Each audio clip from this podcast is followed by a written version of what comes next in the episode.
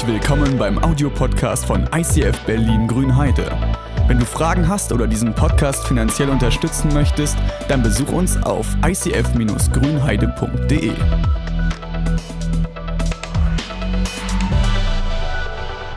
Einen schönen guten Morgen. Ich finde diese Erklärung für diese Einführung für den Römerbrief total interessant, weil ich den Römerbrief ein bisschen neu schätzen gelernt habe. In der Zeit, als ich zum Glauben gekommen bin, da fand ich den Römerbrief unheimlich kompliziert. Ich habe so, einen, so einen Bogen immer darum gemacht. Ähm, bei uns in der Gemeinde, da haben wir oft aus der Elberfelder Bibelübersetzung gelesen. Und die Elberfelder Bibelübersetzung zeichnet sich dadurch aus, dass sie Wort für Wort für Wort für Wort übersetzt. Egal, ob es eine Redewendung ist, egal, ob es ein Satz, was auch immer ist. Ähm, der Vorteil ist, du bist sehr nah am Urtext dran, aber die ursprüngliche Bedeutung hast du nicht unbedingt gleich verstanden. Dazu brauchtest du Hintergrundinfos, dazu brauchtest du so eine Erklärungen, da musstest du manche Worte nachschlagen. Du hast es nicht so einfach ergriffen. Und auch wenn die Leute mal gesagt haben, Römerbrief, Paulus sein Meisterwerk, also da, da geht es so richtig ab, da wird man die Theologie aufgedröselt, da habe ich gedacht, so ja, meisterhaft lang. Ich habe da so ein, neulich schon gesagt, ne, das ist so ein, Satz, der da oben irgendwie anfängt, der hört dann irgendwie in der nächsten Spalte in der Mitte vielleicht auf. Vielleicht kommt auch noch ein Komma und der wird verlängert. Aber das, das fand ich am Anfang unheimlich kompliziert. Jetzt inzwischen finde ich sowas spannend und äh, freue mich darüber, so einzutauchen und eben manche Worte, die ich gelernt habe und zu verstehen oder im Urtext nachzugucken, was, was steckt denn dahinter, was steckt denn da drinne und stelle fest, ja, das ist schön. Wir werden in diesen Wochen den Römerbrief nicht im Ganzen lesen, sondern wir haben gesagt, wir nehmen uns ein Kapitel als Prediger und brüten darüber. Wir gehen rein und schauen uns dieses Römer Kapitel 8 immer wieder an, von einer Seite zur nächsten. Wir reden mit Leuten, wir gehen in Austausch, wir studieren, wir gucken auf irgendwelchen Hintergrundinfos, was gibt es da dran, um zu schauen, wie kann ich die Dinge für mich verständlich für euch verständlich? Wie kann ich es beim Nachbar erklären, was da drin steckt? Und das finde ich ziemlich spannend und ähm, steige mal direkt ein in Römer 8, Vers 1 und 2. Und zwar, müssen wir denn nun noch damit rechnen, verurteilt zu werden? Nein. Für die, die mit Jesus Christus verbunden sind, gibt es keine Verurteilung mehr. Denn wenn du mit Jesus Christus verbunden bist, bist du nicht mehr unter dem Gesetz der Sünde und des Todes. Das Gesetz des Geistes, der lebendig macht, hat dich davon befreit. Also da geht schon los, dass es für mich ein sehr anmaßender Satz sein kann oder ist. Ähm, also hier steht, dass, dass alle Menschen verurteilt werden. Erinnert euch vielleicht so ein bisschen an diese Weltgerichtsserie, die Ewigkeitsserie, wo wir darüber geredet haben. Es gibt irgendwann eine Gerichtsverhandlung und alle Christen sind da fein raus. Finde ich provozierend. Finde ich, also für mich ist jetzt gut, ne? aber eigentlich dachte ich, alle anderen kriegen das Todesurteil weil sie in diesem Zustand von Sünde stehen geblieben sind. Aber alle anderen, also die Christen sind fein raus. Dachte ich, das ist harter Tobak. Wenn du dann jetzt hier bist, vielleicht als interessierter Nicht-Christ, sagst ich, ich beschäftige mich, ich bin auf der Suche nach Gott, dann finde ich das fast provokant. Willkommen im Römerbrief. Willkommen bei der heutigen Predigt äh, mit dem Titel, wir haben sie überschrieben mit Ich bin nicht fehlerlos, aber schuldenfrei. Ich bin nicht fehlerlos, aber schuldenfrei. Und ich versuche mal diese Spannung ein bisschen aufzulösen oder zu erklären. Zuerst, da steht nicht, dass die Christen besser sind als andere. Da steht nicht, dass Christen besser sind als andere. Das ist ein Vorurteil, was Christen manchmal rübergebracht wird. Manche verhalten sich vielleicht auch so, dann tut es mir leid für die. Also es ist einfach doof, äh, aber steht dort nicht. Aus diesem Text kannst du es nicht herausziehen, dass Christen besser sind. Das stimmt auch nicht. Ähm, wenn man es in Bezug auf geistliche Gesetze bezieht, zum Beispiel, ja, also jetzt nicht das, was moralisch, gesellschaftlich gut oder schlecht ist, sondern wirklich nur auf dieses Prinzip von, was steht zwischen mir und Gott, was ist in geistlichen Gesetzmäßigkeiten, was tut meine Beziehung zu Gott, tut, was fördert das Leben, was stärkt die Beziehung. In dieser Hinsicht sind wir, in Bezug auf diese Gesetzmäßigkeiten, sind wir alle schuldig geworden. Da haben wir alle Dreck am Stecken und ich weiß nicht genau, warum wir das nicht hinkriegen. Denn also ich habe schon so viel Predigten gehört, wir haben so, so viele Coaching-Gespräche, die man führt und Leuten erklärt, das Ergebnis von Sünde ist kompliziert. Das, wenn du sündigst, dann hast du den Tod am Ende im Ergebnis. Also das Problem von Sünde ist der Tod. Ich weiß nicht, wie viele weise Ratschläge ich gehört habe, wir einander gegeben haben, aber diese Tatsache, dass Sünde zum Problem wird, das wissen wir. Das ist uns kopfmäßig total klar. Das haben wir irgendwie, also das haben wir schon mal gehört. Ansonsten sage ich es dir zum ersten Mal. Ja? Aber trotzdem passiert es, dass wir sündigen. Und das ist kompliziert. Und dann merke ich so, ich weiß auf der einen Seite, dass Lohn, der, Sohn, äh, der, der, Lohn, das Ergebnis, das Urteil, das Sünde mit sich bringt, ist der Tod. Und das ist kein Geheimnis. Und trotzdem arrangieren wir Menschen uns mit diesem Thema und tun so, als ob das irgendwie gar nicht so schlimm wäre. Und vielleicht nochmal erklärt, Sünde ist nicht eine einzelne Tat, sondern ist ein Zustand. Also wir bringen ja Sünde gerne mit irgendwelchen Taten in Verbindung. Das sollst du nicht tun und jenes sollst du lassen und sowas. Das Problem ist, Sünde ist nicht eine Tat, Sünde ist ein Zustand. Also wir Menschen, wir bauen uns immer so eine, äh, so eine, so eine Kategorien von Sünden. Ja? Also wenn, wir jetzt, wenn jetzt hier der Mensch ist und da ist Gott, dann gibt es manche Sünden, die sind richtig schlimm, die sind so ein richtiger Berg. Bäm, der steht erstmal zwischen dir und Gott und andere Sachen sind vielleicht gar nicht so schlimm, so das ist nicht so wild, ja. Äh, anderes ist dann wieder doch ein bisschen schlimmer oder manches dauert ziemlich lange an, so ja, wenn du das dann äh, häufiger machst oder so oder du baust einen ganzen Stapel drauf und stellst fest, wenn ich das häufiger mache, dann wird es richtig, dann ist das wie so eine Mauer, die zwischen mir und Gott steht und du hast irgendwie das Gefühl, Sünde hat eine unterschiedliche Kategorie. Es gibt so Probleme, die sind schlimmer, die haben eine größere Auswirkung. Allerdings ist das unsere Perspektive. Das ist, wie wir die Sünde oft verstehen, dass wir denken, äh, manches wiegt mehr als anderes. Ja, das war ja das Schlimmste, ne? sexuelle Sünden wahrscheinlich. Ähm, ja, aber dass, dass das wie so eine Skyline ist und wir denken so, ah, okay, wir kategorisieren, kategorisieren die verschiedenen Sünden so ein. Der Punkt ist, dass Gott eine ganz andere Perspektive hat auf unser Leben. Gott hat eine ganz andere Perspektive. Er sieht nur eine Trennung. Er guckt von oben und sieht nicht, wie hoch oder wie tief oder wie, wie weit das ist, sondern Gott sieht nur, da ist eine Trennung, da ist eine Distanz. Tim hat in der letzten Woche gesagt, das Wort Hamatia, das ist das, was ursprünglich dort steht für Sünde. Es bedeutet Trennung, es bedeutet Zielverfehlung. Das Ziel ist verfehlt, du hast vorbeigeschossen, du hast mit dem Leben vorbeigelebt, du hast das Ziel, du hast den Punkt Gottes nicht erreicht. Und das ist das Problem. Sünde ist nicht eine, eine Tat, eine einzelne Tat, sondern es ist ein Zustand. Und da müssen wir unseren Blick ein bisschen ändern, denn oder halt uns dieser Sache bewusster werden. Bewusster werden, dass Sünde uns in eine Trennung bringt, dass Sünde das Leben raubt, dass Sünde das Ergebnis Tod hat. Sünde raubt dir das Leben auf allen Gebieten. Sünde raubt dir das Leben im Geistlichen. Ich weiß nicht, ob du den Satz kennst oder sich manchmal so anfühlt. Mir fehlt der Draht zu Gott. Ja, also irgendwie, ich verstehe ihn nicht mehr so richtig, ich kriege den Blick irgendwie gerade nicht auf Gott hin. Mein Glaubensleben, das ist gerade nicht so prall. Da siehst du, dass manchmal das Leben dir geraubt wird im Geistlichen. Im Körperlichen, wir sind körperlich, wir sind, mit, wir sind ja nicht bei Gott und wir merken, unser Körper verfällt. Er wird verwesen, er wird sterben. Und trotzdem passieren manchmal so Ewigkeitswunder. Auch das haben wir erlebt, dass, dass Leute merken, sie werden wieder gesund, auch wenn es körperlich eigentlich nicht, nicht gehen könnte. Aber es, es, es passiert, dass Tumore weggehen, dass das Krebs geheilt wird. Und wir erleben, da passieren Ewigkeitswunder. Und trotzdem ist es so, der Körper wird sterben. Der Körper wird sterben und das Leben wird uns verlassen. Die dritte Trennung, oder der dritte Punkt, diese Trennung von der Lebensquelle, von Gott, die raubt uns auch die Kraft in der Seele. Und wir versuchen, die Seele irgendwie zu füllen. Ja? Eine Seele, die nicht in Gott verankert ist, die, die versucht immer wieder irgendwie mit allem Möglichen eine Befriedigung zu finden. Und auch da wieder, wenn ich nur die menschliche Perspektive nehme, kann ich vieles auch verstehen. Also das, was der Seele gut tut, ist doch auch in Ordnung. Also das, was soll man da dagegen sagen, ja? Wenn es deiner Seele gut tut, was ist denn dagegen zu sagen? Ist doch eine nette Einstellung. Ist ja auch nicht so grundsätzlich schlimm, Erfolg zu haben. Oder Anerkennung von anderen Menschen, die, die ja irgendwie schön ist. Oder neue Klamotten, die einen irgendwie denken, oh, ich sehe gut aus. Oder neue technische Gadgets. Oder gesellschaftlich irgendwas Besonderes zu tun, wo man was Gutes macht. Das, das tut der Seele ja auch gut. Was soll man denn dagegen sagen? Aber ich glaube, jeder kennt die Berichte von Menschen, die, die genau das alles tun und die unheimlich viele dieser tollen Dinge tun, die auch viele Sachen besitzen oder äh, unheimlich viel Geld haben, die unheimlich erfolgreich sind und sagen, der Hunger in der Seele wird dadurch nicht gestillt. Es ist zwar schön, die Dinge zu haben, aber es kratzt alles nur an der Oberfläche. Das, was meine Seele eigentlich braucht, habe ich noch nicht gefunden. Und ich glaube, da kommt Gott ins Spiel. Ich glaube, das ist der Punkt, wo wir merken, da ist eine Distanz, da ist eine Trennung vom Eigentlichen da ist eine Distanz zwischen mir und dem Leben. Und das, was die Seele eigentlich braucht, das wirst du nicht mit materiellen oder mit menschlichen Dingen füllen, egal ob es jetzt materiell oder immateriell ist. Deine Seele, der Hunger deiner Seele, den wirst du nur durch den Zugang zur göttlichen Kraftquelle stillen können, indem du den Hunger deiner Seele von Gott füllen lässt, um wirklich voll zu werden. Und auch da, auch wir versuchen es, also ich zumindest, versuche es häufig, dass wir uns dann doch eben auf die menschlichen Dinge auch auf einlassen, weil da so sind wir ja auch geprägt, so ist man aufgewachsen, so ist man konditioniert, immer schön die Seele streicheln und wenn der Erfolg da ist, den auch richtig auszukosten.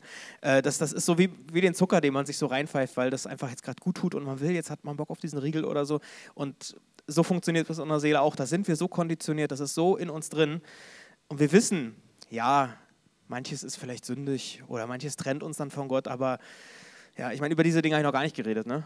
Also das, wo man sich dann die Sünde zurechtredet. Also wenn man, ne, genau, wenn man sich die zehn Gebote mal nimmt oder die Bergpredigt äh, und sich dann ein paar Punkte rausnimmt, auch da könnte man ja sagen, manches beschafft uns ja eine gewisse Befriedigung. Also jemanden umzubringen wahrscheinlich nicht, also ich hoffe nicht, aber so einer fremden Frau nachzugucken, die schön ist, warum soll man sich da nicht freuen? Das, auch, das tut ja irgendwie gut.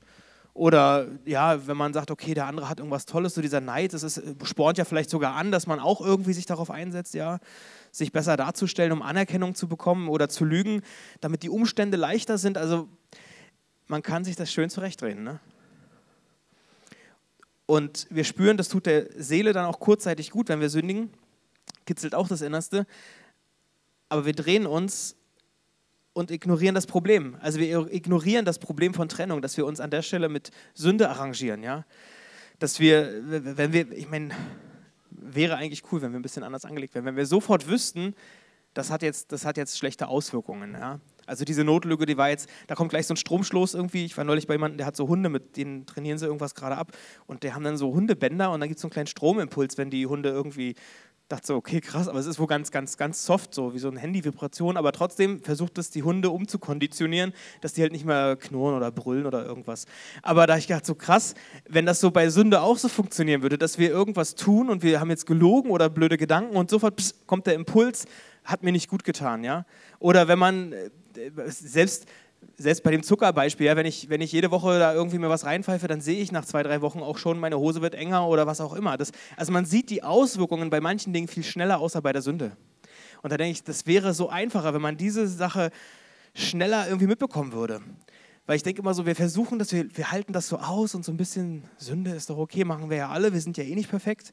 Aber da habe ich gedacht, so, wie viel Sünde ist denn okay?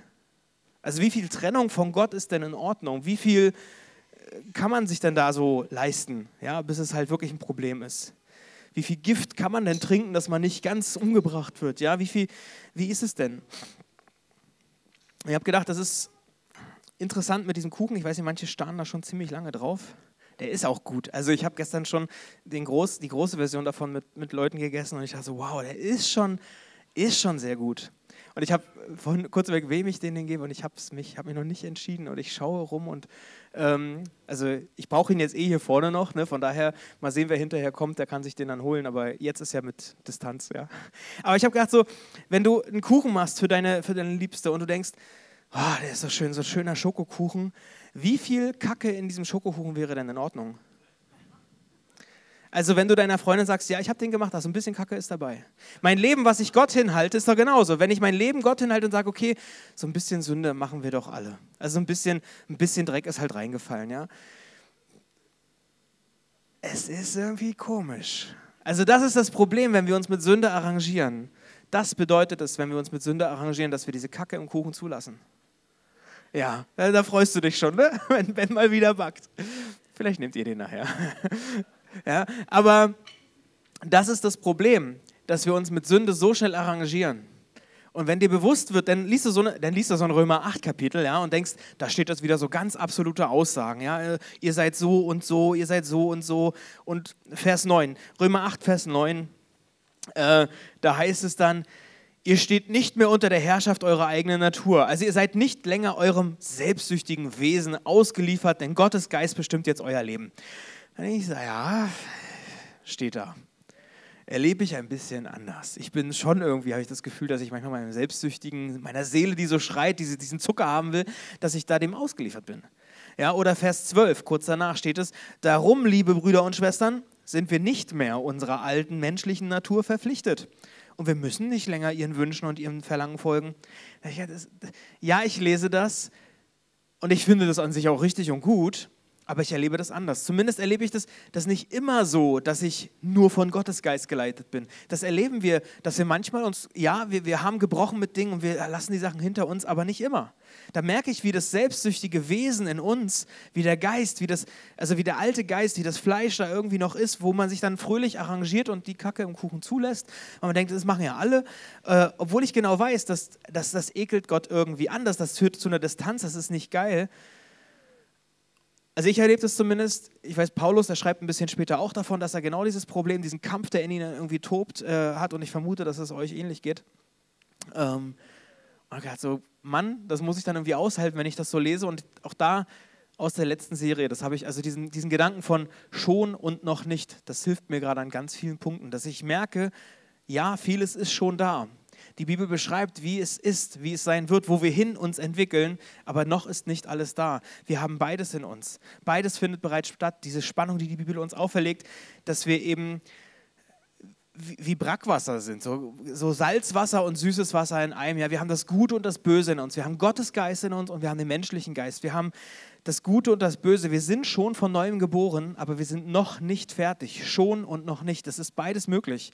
Und das ist keine Spannung, die ich lösen muss, das ist eine Spannung, die ich managen muss. Es gibt Spannungen in der Bibel, es gibt Inhalte in der Bibel, wo ich merke, ich kann nicht alles auflösen. Ich kann Dinge, ich muss damit arbeiten. Ich muss das, muss manche Umstände muss ich managen, muss ich einen Umgang damit lernen. Wir können dieser Sache nicht immer aus dem Weg gehen. Ich kriege das nicht in der Welt gelöst, aber wir können einen Umgang damit lösen, äh, lernen. Also wir können einen Weg gehen. Wir sind nicht fehlerlos, aber wir sind schuldenfrei. Da, wo wir dieses Gesetz, göttliche Gesetz von Segen und Fluch, diese Tora, was im Alten Testament manche Leute dann schon gelesen haben, die Gesetzmäßigkeiten Gottes, wo wir die gebrochen haben, da ist die Konsequenz tot. Da ist diese Trennung, die uns vom Leben abschneidet. Da, wo die Kacke im Kuchen ist, wird Gott nicht abweisen. Gott wird sich davon distanzieren. Gott lässt den Tod dann zu. So wie Jesus am Kreuz, deshalb war Jesus auch alleine am Kreuz. Als die Schuld auf ihm lag, als die Sünde auf ihm lag, musste Gott wegsehen. Gott hatte sich da zurückgezogen.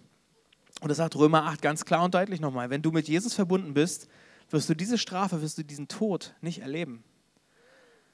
Und dann ich so, wenn du mit Jesus verbunden bist, dann wirst du dieser Strafe entgehen. Dann, ist, dann hast du dein Urteil empfangen, dass du befreit bist. Dann gilt für dich genau das, was Jesus gemacht hat, dass er nämlich in diesen Kuchen reingegrabbelt hat und die Kacke da rausgebrüllt hat.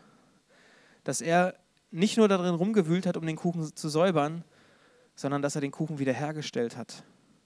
Dass er in dein Leben reingegangen ist und gesagt, okay, ich nehme diesen Dreck, der da da ist, raus und ich sorge dafür, dass du zur göttlichen, sauberen Quelle wieder angeschlossen bist. Das ist, was Jesus gemacht hat. Jesus ist das, ist für uns auf diese Welt gekommen. Er wurde das, was wir sind, damit wir werden können, was er ist. Jesus kam auf diese Welt und wurde, was wir sind. Er wurde zur Schuld, er wurde zur Kacke, er wurde zu dem, was wir eigentlich sind, damit wir werden können, was er ist, nämlich heilig, heil, heilig. Wir sind nicht mehr Sklaven, wir sind frei. Jemand hat uns freigekauft. Auch dieses Bild findest du in dem Kapitel. Dieses Bild verwendet Paulus im Text. Und wie ist es mit Sklaven, die in die Freiheit geführt wurden? Das ist ein neues De Leben, ein neues, dankbares Denken, eine neue Freiheit. Aber diese neue Freiheit bedeutet auch, dass man sich erst zurechtfinden muss. Wenn jemand aus einer Sucht herauskommt, dann muss er sich auch erst nach dieser Krankheit damit zurechtfinden. Als Familie musst du, hast du dich arrangiert manchmal oder du hast einen Umgang gelernt, so müssen wir halt mit Opa umgehen, dann da ist er halt jetzt so.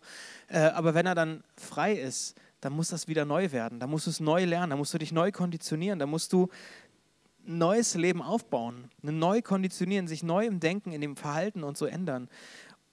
das strengt an. Als die Israeliten, auch sie lebten mal in der Sklaverei in Ägypten und als sie rausgeführt wurden, hat es nicht lange gedauert, bis sie gemerkt haben, das ist anstrengend, das ist nicht einfach, das ist nicht schön. Und dann heißt es sofort, ach, wären wir doch damals in der, in der Gefangenschaft geblieben, wären wir doch mal bloß in Ägypten geblieben. So schlimm war es ja eigentlich gar nicht. Und das kann dir im Christendenken auch so passieren. Du, du entscheidest dich für ein Leben mit Gott und merkst so eine, so eine gewisse ja, Freiheit, du, du bist irgendwie da und du merkst, manche Dinge belasten dich gar nicht mehr. Aber das Leben dann sozusagen zu verändern, dass es eine Umkehr passiert und nicht nur einen Freispruch, das, das ist dann schon manchmal aufwendig. Und dann denkst du, da, da rebelliert plötzlich dein Fleisch und dein, alles, was du bisher gelernt und getan hast, das, muss, das rebelliert ja dann. Und dann schreit die Seele, dann schreit das Fleisch und sagt, gib mir diesen Zucker, ja, gib mir dieses, was mir vorher geholfen hat. Das hat er vorher auch gut getan, um meine Seele zu füttern. Und da wird es dann anstrengend. Das ist die Rebellion des Fleisches. Da geht der Kampf los. Und klar, man wünscht sich als Häftling eine Freiheit. Jeder Sklave wird sich über eine neue Freiheit freuen. Aber es heißt nicht, dass er sich schon darin zurechtfindet. Dass sein Senken, Denken, dass die bisherige Prägung sich komplett geändert hat. Da redet die Bibel nicht nur von einer Befreiung, sondern von einer Umkehr. Und diese Umkehr ist eine Veränderung des Lebens, eine Veränderung des Sinnes. Gott schenkt uns dafür eine große Hilfe. Der Heilige Geist, er zieht ein. Gott selber zieht in uns ein. Und das ist letztlich der Schlüssel, den Paulus auch äh, benutzt und sagt, hey, das ist der Tipp, den ich euch, meine lieben Römer, den, den ich euch als Gläubige geben kann. Wie können wir uns neu konditionieren? Wie können, wir brauchen nicht so, so, so, so ein Band, was die Hunde dann haben, so ja. Äh, aber wie kriegen wir die alte Natur denn klein? Indem wir Gottes Geist dran lassen. Indem Gottes Geist uns führt. Vers 13. Wenn ihr aber durch den Geist die Handlungen des Leibes tötet, so werdet ihr leben. Also wir können die Handlungen des Leibes, das was so destruktiv, was im Tode mündet, was zwischenzeitlich vielleicht gar nicht so dramatische Sachen sind, aber wir können das Ergebnis vom Tod töten, indem wir uns vom Geist leiten lassen. Wenn ihr, oder Vers 5, ne? wenn ihr aber Gottes Geist, oder wenn aber Gottes Geist uns leitet, richten wir uns nach seinem Willen aus. Es passiert. Also wir lassen uns leiten, wir hören der Stimme, wir lesen etwas, wir tun die Dinge, Gott hat uns irgendwas klargemacht und aufs Herz gelegt oder getan. Dann, dann tun wir die Dinge und der Rest richtet sich danach aus, er ordnet sich dem unter. Also der Weg dahin, zurück zum Leben, er wird beschrieben, dass wir Gottes Stimme folgen. Dass der Geist unser Leben bestimmt und uns Richtung gibt. Und da habe ich gedacht, so ja, es ist gut, und ich glaube, das ist tatsächlich einer der Schlüssel, dass wir uns vom Geist leiten lassen. Das Ziel im Blick haben und sagen, okay, wir lassen uns von dieser Stimme Gottes führen. Was sagt sie uns und was legt sie heute mir auf den, auf den Tisch oder auf das Leben, auf den, auf den Tag? Ähm, und nicht nur, was sind die Dinge, die ich jetzt umsetzen möchte. Das Ziel unseres Lebens ist nicht, dass wir alle Gebote halten, sondern dass wir bei Gott ankommen. Das Ziel unseres Lebens ist nicht, dass wir zu allen zehn Geboten oder zu allen, weiß ich wie viele, 200 irgendwas, 273 glaube ich, äh, Regeln, die die Juden aufgeschrieben haben, dass wir überall einen Haken dran setzen können, sondern dass wir bei Gott ankommen. Dann haben wir das Leben. Dann haben wir das, was die Seele wirklich erfüllt, dass wir diese, diese Verbindung zur Lebensquelle haben. Das Ziel unserer Anstrengung ist nicht, die Gebote zu halten, sondern bei Gott anzukommen. Also lass uns da nicht den Weg und das Ziel verwechseln. Hat man jemand neulich gesprochen, der, der, also es hat ein bisschen gedauert, bis wir auf den Punkt kamen, aber es, er hat letztlich mit der Einstellung gelebt, dass er manche Dinge erst klären müsste, also manche Sünde hinter sich lassen muss, bevor er merkt, Gott hat ihm wirklich vergeben. Die Vergebung hat er dann erst, wenn er die Dinge nicht mehr tut oder wenn er manche Dinge nicht mehr hat. Und da habe ich gedacht, das ist, es ist ein menschlich geprägtes Denken. Wir müssen erst fertig sein, wir müssen erst perfekt sein, um Gott zu gefallen. Nee, das, das, äh, Gott ist ja gekommen, damit die Kacke aus dem Kuchen kommt. Wir müssen den nicht selber sauer machen. Also, wenn wir so darauf aus sind, dass wir alles richtig machen, um Gott damit zu beeindrucken, ja, also für Gott beeindrucken könnten, erst wenn ich nicht mehr sündige, wenn ich nicht mehr lüge, wenn ich den Pornokonsum überwunden habe, wenn ich mich irgendwie was da alles hintergelassen habe, dann kann ich mich erst taufen lassen oder dann kann ich erst Gottes Stimme verstehen. Das ist falsch. Das Gesetz kann dich nicht retten. Das Gesetz kann uns nicht retten. Das kann den Menschen nicht retten. Und das ist die Erfahrung, die das, die Menschen des Alten Testaments gemacht haben. Die haben für alles mögliche Gesetze und Regeln aufgestellt, ähm, damit man weiß, wie man sich als gläubiger Mensch richtig verhält. Aber es hat nichts gebracht. Das Gesetz kann nicht Freiheit bringen. Es kann dich nicht besser machen. Und trotzdem gab es das Gesetz. Und eine Frage kam im Vorfeld auf, warum musste Gott denn jetzt ein Gesetz machen, wenn er weiß, wir halten es eh nicht? Also warum brauchte man denn ein Gesetz, wenn man weiß, wir werden daran sowieso scheitern? Ja, interessante Frage, gute Frage. Gut, dass ihr mitdenkt. Ähm, ich glaube, wir brauchen das Gesetz nicht als Ansporn, als Ziel, was wir irgendwann erreichen wollen, wo wir darauf hinleben, sondern ich glaube, das Gesetz hat eigentlich nur den, das eigentliche Ziel, uns unsere Abhängigkeit von Gott zu unterstreichen. Also die guten Gebote, die Dinge, die uns vielleicht in unserem Denken besser machen sollen, sie machen uns eigentlich nur schuldiger, schuldiger, schuldiger. Sagt man das so? Ja, sie machen uns eigentlich nur schuldiger. Das, was uns eigentlich besser machen soll, macht uns nur schuldiger. Sie zeigen, wie sehr das Böse in unserem Herzen verankert ist. Sie decken das auf. Es ist wie so ein Scanner, den man anlegen kann, dass man schaut, wie sieht es denn aus? Wie sehr bin ich mit dem Leben verbunden oder bin ich nicht mit dem Leben verbunden? Dafür ist das Gesetz wichtig. Dafür ist es gut, dass es uns zeigt, wo sind wir abhängig von Gott. Wo brauchen wir seine Hilfe? Und lass uns da aufpassen, dass wir nicht den Weg und das Ziel verwechseln. Das Ziel ist nicht, alle Gebote zu halten, sondern bei Gott anzukommen. Der Weg dahin, um das Leben zu bewahren, um das Leben zu halten, sind die Gebote. Sie helfen natürlich, klar, um diese Distanz zu Gott, diese Trennung zu Gott nicht äh, nochmal wieder neu irgendwie zu erleben, dass wir geistlich den Draht zu Gott verlieren oder was auch immer. wenn du dich mit Sünde arrangierst, dann wirst du über kurz oder lang die Stimme Gottes nicht mehr verstehen. Da, da ist der Weg auch der Weg. Also da sind die Gebote der Weg. Ähm, aber dir geht die Rettung nicht verloren. Dir geht die Rettung dadurch nicht verloren. Das ist die Lebendigkeit, die dir verloren geht, aber nicht die Rettung. Und ich glaube, das ist eine der Kernbotschaften, die wir in diesem Kapitel finden, dass wir nicht mehr hilflos, dass wir nicht mehr hilflos und machtlos unserem selbstsüchtigen Wesen ausgeliefert sind und denken, ja, mein Kuchen ist dann halt so, sondern dass wir Weg finden, dass wir eine Hilfe an die Hand bekommen, in uns bekommen haben, diesen Heiligen Geist, um das Alte zu töten in uns. Uns bewusst zu werden, dass Gott in unser Leben hineingedrungen ist, um aufzuräumen, um sauber zu machen. Und ich merke, dieser Weg der Veränderung, das Denken zu erneuern, das Leben neu aufzubauen, ist von einer Sache geprägt, die ich in dieser Kirche total liebe. Es ist dieser Tausch am Kreuz. Es ist nicht nur, dass ich Dinge hin, Gott hinlege und sage, ja, hier bitte, hast du, sondern dass ich mich füllen lasse und frage Gott, was hast du stattdessen für mich? Dass ich nicht nur den Fokus auf das, was ich alles verbockt habe, lege, sondern auf Jesus lege. Was hat er für mich bereit? Dass ich nicht nur am Kreuz stehen bleibe, sondern dass ich umkehre und weitergehe. Und ich möchte es gerne tun und werde jetzt zum Kreuz gehen, werde dort beten, werde diesen Kuchen hinlegen, stellvertretend für uns.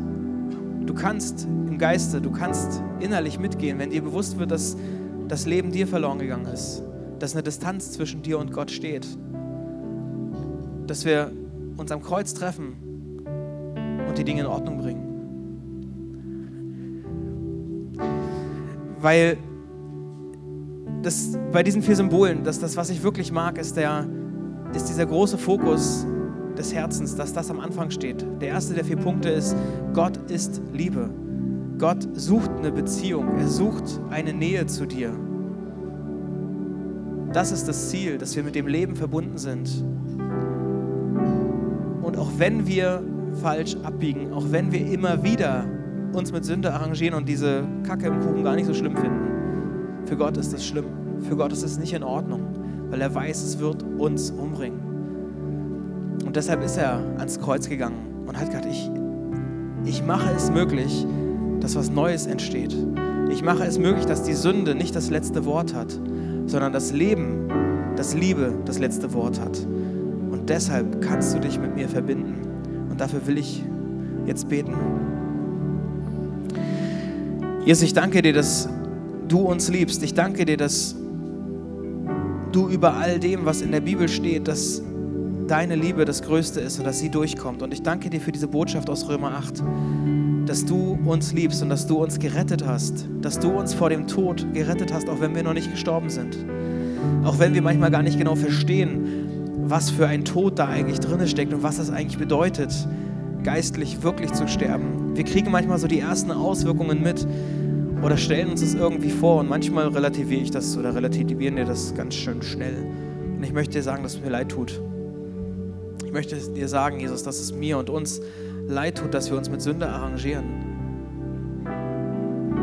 Unser Ziel und mein Wunsch ist es, dass wir sauber leben, dass wir in der Nähe zu dir lieben und leben und dass Sünde keine Rolle spielt. Und trotzdem bin ich manchmal doch meiner sündigen Natur ausgeliefert, Jesus. Und deshalb möchte ich dich bitten, dass du das, was die Seele so so, so, wo die Seele so schreit, dass, dass du da kommst und mich und uns erfüllst mit deinem Leben.